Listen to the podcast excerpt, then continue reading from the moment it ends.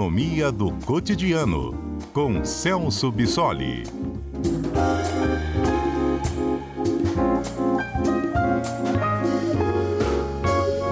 Celso Bissoli é doutor em Economia Aplicada pela UFMG, também é presidente do Conselho de Economia do Espírito Santo e aceita conversar com a gente, explicar economia do cotidiano aqui na Rádio CBN, toda quarta-feira no nosso CBN Cotidiano. Boa tarde, professor Celso. Boa tarde, Mário. Boa tarde a todos. Hoje o governo federal começa o pagamento do Auxílio Brasil, que muitos dizem é o substituto do Bolsa Família. Professor, levando em consideração o raciocínio de que esse dinheiro é o dinheiro arrecadado dos nossos impostos, então é o dinheiro de todos nós, encaminhado às famílias mais pobres, a expressão transferência de renda, tendo em vista esse raciocínio, ao pé da letra parece correta, não é? Sim, sim. É, isso, esse tipo de programa é classificado realmente como um programa de transferência de renda, né? Quando o Estado transfere a renda para essa população mais pobre, considerada mais vulnerável, para garantir um, um, mínimo de dignidade de vida e um nível mínimo de consumo. Então, realmente, é uma transferência de renda ah, por não ter nenhum outro tipo de contrapartida financeira. Né? As uhum. contrapartidas exigidas pelo programa são de outra natureza frequentar a escola, manter o cartão de vacinação em dia, né? e aí por isso recebe essa classificação. Agora se falou muito no valor de 400 reais e o governo não conseguiu atingir esse valor, ficou em 217, se eu me corrija se eu estiver enganado. É, sim, o, o ticket médio, né, o, o, valor médio de pagamento do Bolsa Família, do antigo Bolsa Família, agora Auxílio Brasil, ah, permanece em torno de 220 reais, né, precisamente 217, como você colocou, porque, embora o governo tenha anunciado ah, o valor de 400 reais, isso só vai ser possível se a famosa PEC dos precatórios for aprovada. Caso isso não aconteça, o programa vai permanecer com o mesmo valor dos benefícios que eram pagos na época do Bolsa Família. Uhum. Eu deu uma aula aqui para gente, explicou direitinho sobre a PEC dos precatórios, explicou melhor ainda sobre orçamento paralelo. Se você não ouviu, quer entender, o professor deu uma aula para gente quarta-feira retrasada e quarta-feira passada. É só acessar o cbnvitoria.com.br. Esses comentários do professor Celso ficam lá. Professor, quando há um programa de transferência de renda, quando ele se efetiva, há impactos positivos imediatos assim na, na economia? Por exemplo, o consumo cresce? Ou essas famílias estão tão carentes que o consumo é de produtos tão básicos que não afetam tanto assim a economia? Não, o, o impacto é imediato. Né? Na verdade, a, a, vantagem desse tipo de programa é que, claro, além de garantir um nível mínimo de consumo e de, de, de dignidade para essas famílias, para essas pessoas, o impacto na economia é muito grande pela natureza do próprio programa, porque como as pessoas beneficiadas por esse programa são pessoas que estão na linha de extrema pobreza ou somente de pobreza do Brasil, nós dizemos que essas pessoas têm uma propensão a consumir praticamente igual a 100%. O que, que isso significa? Que cada renda que essas pessoas recebem, 100% dessa renda é automaticamente convertida em consumo. Por quê? Porque nós estamos tratando de pessoas que ah, não têm acesso ao nível básico de consumo. Né? Elas têm dificuldades para comprar alimentos, produtos essenciais para o dia a dia. Então, qualquer renda que venha para essas pessoas se transforma automaticamente em consumo. Essas pessoas vão gastar esses recursos.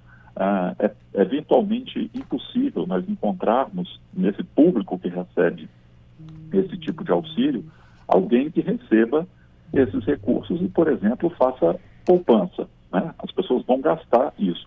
E justamente porque todas essas pessoas vão gastar todos esses recursos, é que quando o governo transfere é, todo esse volume de recursos para essa população, é, ele está ativando diretamente o consumo, que é um dos pilares básicos da nossa economia. Né? Então, o setor de alimentação, setor de serviços básicos, esses setores é, é que vão ser os setores diretamente beneficiados disso tudo. Então, o impacto é direto na economia.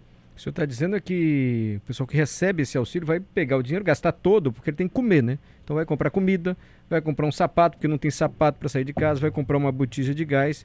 Isso faz a economia gerar, pode gerar mais empregos. Por isso, esse é o impacto que o senhor está explicando assim. É, exatamente. Né? Porque esse dinheiro necessariamente vai circular.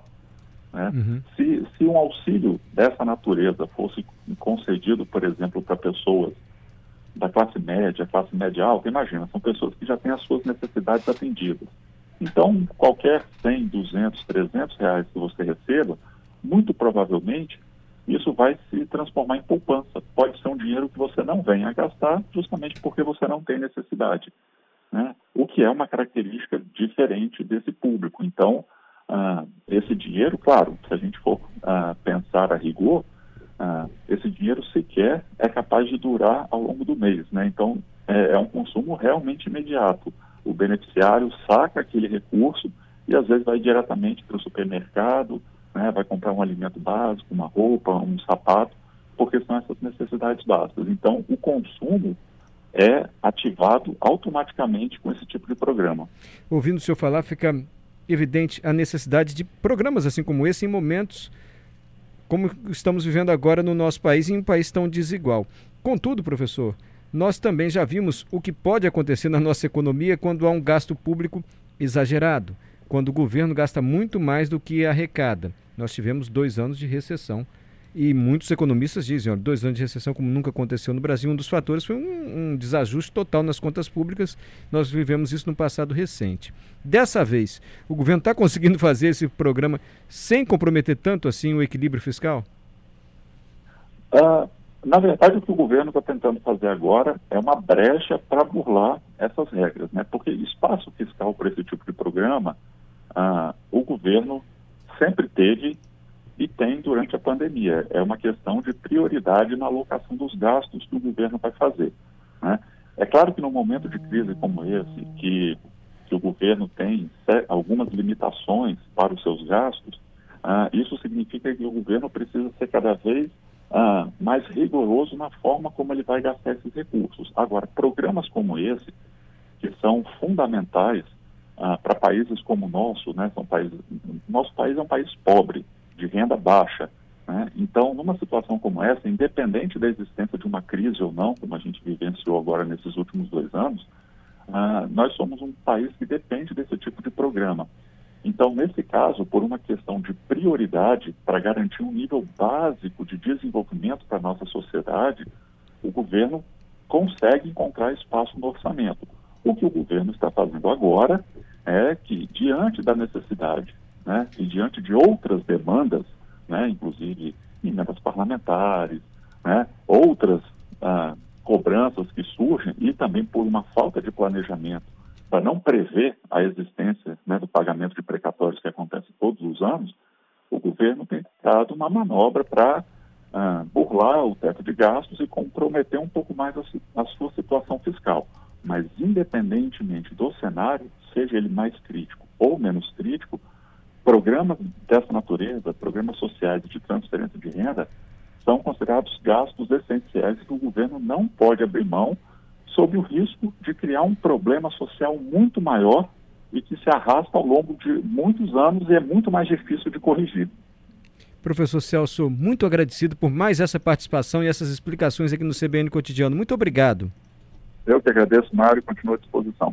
Você vê a situação que a gente vive, né? O professor Celso dizendo: quem recebe auxílios como esse gasta tudo imediatamente, porque está precisando muito do básico dentro de casa.